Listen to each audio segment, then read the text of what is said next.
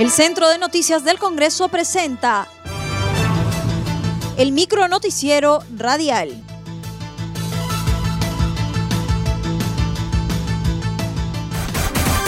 ¿Cómo están amigos? Les saluda Rómulo Vargas. Hoy es lunes 8 de marzo del 2021 y estas son las principales noticias del Congreso de la República.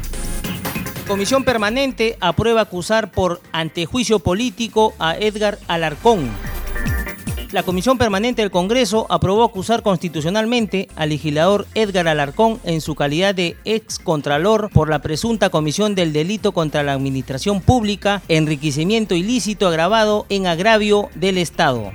Dicha acusación fue apoyada por 18 votos a favor, 2 en contra y 7 abstenciones. Tras ellos eligió a la congresista Felicita Tocto para presidir la comisión acusadora contra Alarcón ante el Pleno del Congreso. Tocto Guerrero señaló en primer lugar que la denuncia planteada se basa en las declaraciones juradas omisas del ex contralor que demuestran falta de transparencia y de formalidad y algunas irregularidades administrativas como por ejemplo no declarar ante la SUNAT y la Contraloría entre los años 2013 y 2015 un monto de más de 180 mil dólares americanos esperan que Pleno del Congreso agende de forma inmediata denuncia contra Alarcón. En enlace telefónico con CNC Radio, el integrante de la comisión permanente, José Luis Ancalle, habló sobre la denuncia constitucional aprobada en la comisión permanente que recomienda acusar por antijuicio político a Edgar Alarcón en su condición de excontralor general de la República. Ancalle se mostró confiado que pronto el Pleno del Congreso agende esta acusación en la cual será sustentada por la legisladora Felicita Tocto. Resaltó que la decisión es una muestra de señal de la lucha contra la corrupción, no solo sean palabras, sino en acciones.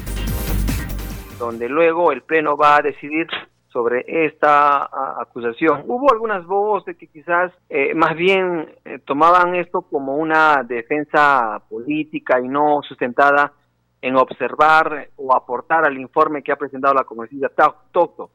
Ahí nosotros también manifestamos más bien que demos una muestra de señal de esperanza a la población de que esta lucha contra la corrupción no solamente sean palabras, sino también sean gestos a través de nuestra votación.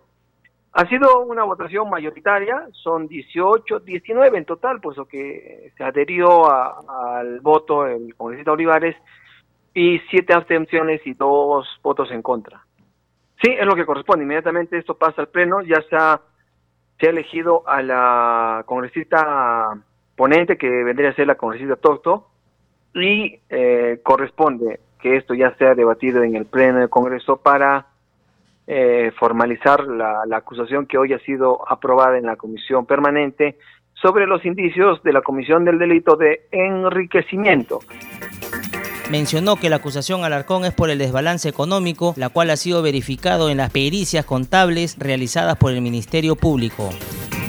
Sí, sí, sí, es lo que se ha estado investigando. Eh, se ha tomado a consideración varias eh, eh, pericias contables.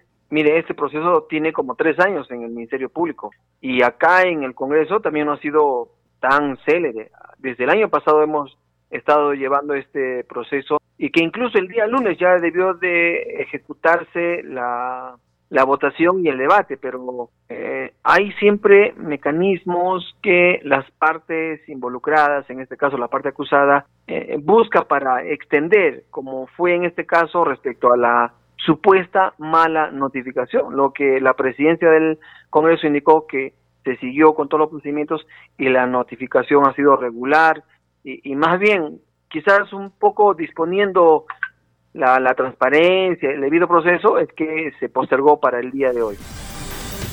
Congresistas piden sinceramiento y transparencia en convenios de compra de vacunas.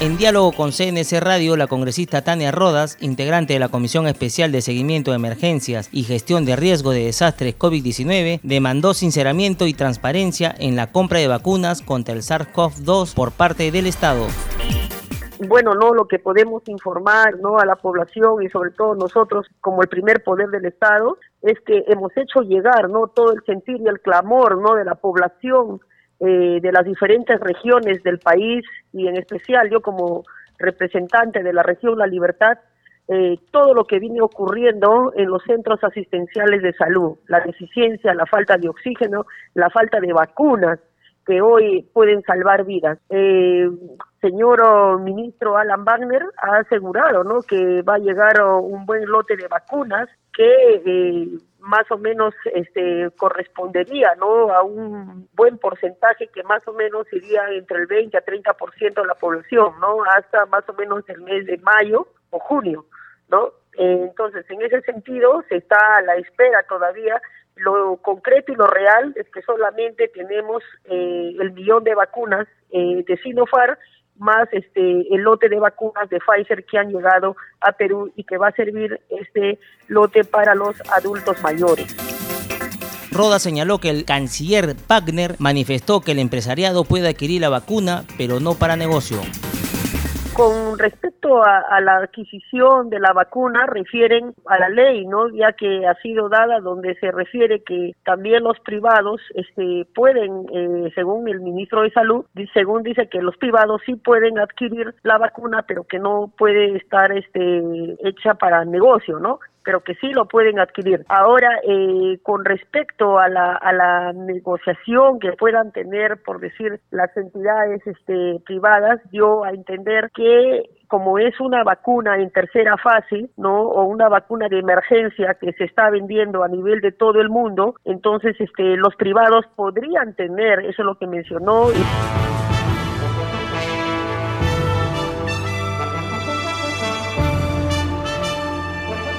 Hasta aquí el micro noticiero radial del Centro de Noticias del Congreso, una producción de la Oficina de Comunicaciones. Los invitamos a visitar nuestras redes sociales y sitio web www.congreso.gov.pe.